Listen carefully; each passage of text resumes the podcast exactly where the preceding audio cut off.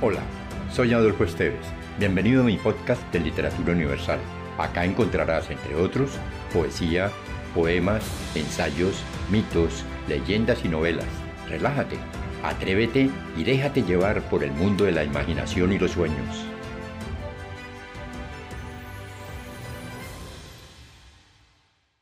Con el nombre de la escultura del maestro Hernando Tejada, Ana Milena López de Vélez compone el poema El manglar de la iguana. Se los tragó el manglar. Cangrejos, pianguas, pipitís, caracoles, borboteos movedizos con alma en verdeguis, aroma de barro estero, acicate al vuelo raso entre el mojado laberinto.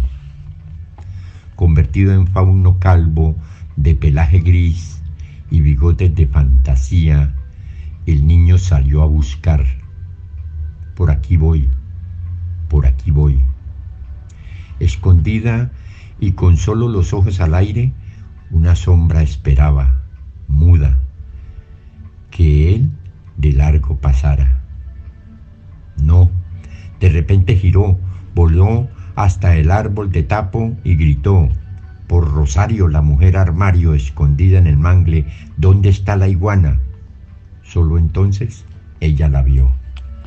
Bajo un reflector, a veces de estrellas y a veces de sol, en lo alto estaba, pechichona, la iguana más colorida, verde, lambada, rosa mosqueta, inoportuna, correveidile, reptil semáforo, en fin, Gopsiliana escamosa exhibiéndose como santo en procesión.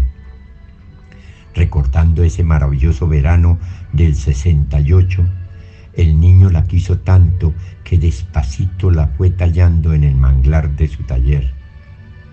Desde que la iguana aprendió a rezar, piden los dos un milagro.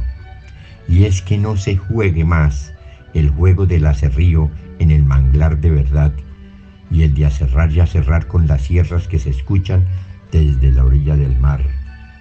En la noche, antes de apagar la luz del salón donde descansan todos, la iguana advierte, cuidado Rosarito con escribir algún verso que me quite mi manglar. Si te gustó, piensa en alguien a quien también le agradaría viajar en este mundo fantástico y compártelo. Califica con 5 estrellas este podcast.